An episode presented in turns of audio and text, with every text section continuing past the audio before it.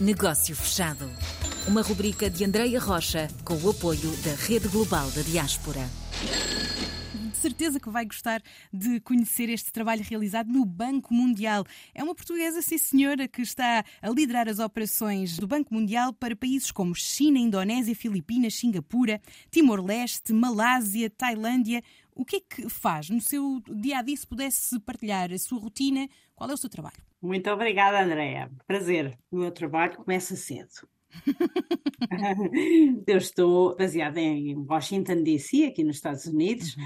Mas cubro uma região que começa ao norte, na Mongólia, e acaba no sul, muito perto da Austrália, começa no Burma, Myanmar, e acaba no Tuvalu.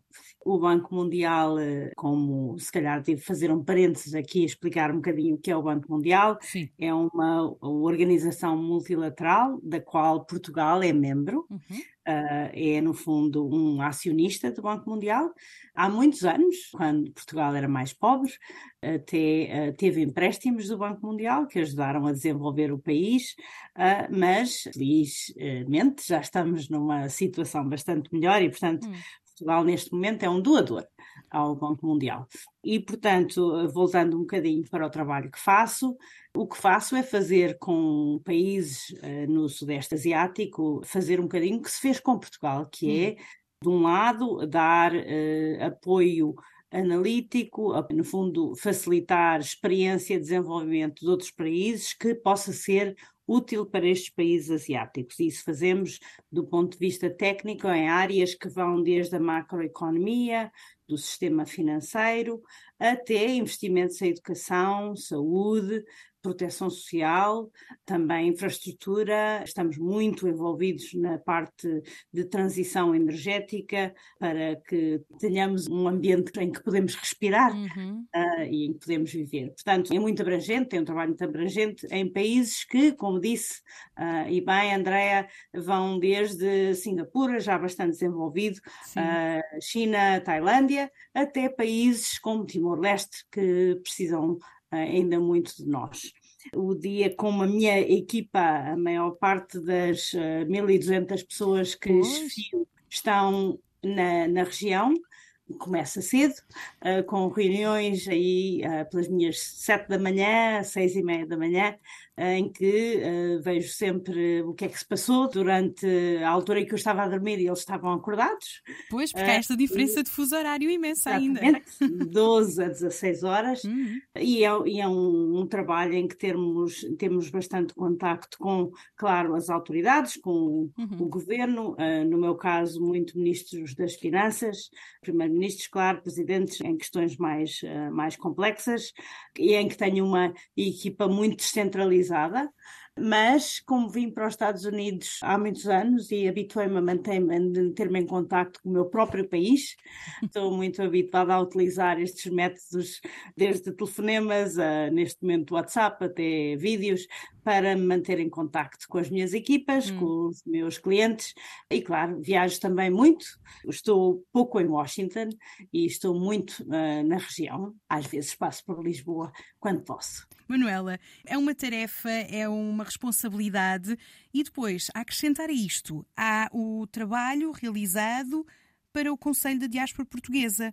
Que trabalho é que desenvolve aqui com a diáspora portuguesa? Eu sou membro do Conselho da Diáspora há já alguns anos, há uns seis ou sete, já não me lembro muito bem quando, quando entrei, 2017. mas faço parte do, do Conselho, exatamente, Conselho de Administração. Eu sempre, desde que vim para os Estados Unidos, mantive uma ligação forte com Portugal, penso que conheço mais culturas, já trabalhei em muitos países, em uhum. muitas regiões do mundo, mas quanto mais trabalho em outros países do mundo, mais me sinto portuguesa. E embora formalmente não represente o país no Banco Mundial, essa ligação com Portugal é importante Sim. e penso que Portugal é um país muito aberto ao mundo, eh, não só tem sido generoso em compartilhar a sua própria experiência, mas nós sentimos-nos muito em casa em qualquer lado. Sim, basta perceber que há alguém a falar português, já calma, Está aqui alguém de casa. Exatamente.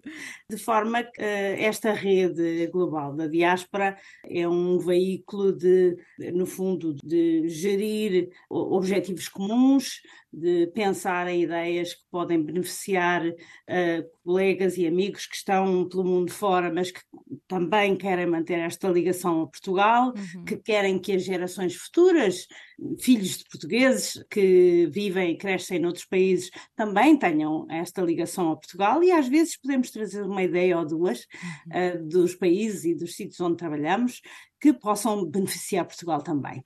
Uh, resumiria dizendo que o objetivo é também trazer para Portugal uh, alguma coisa e reconhecimento que Portugal fez por nós.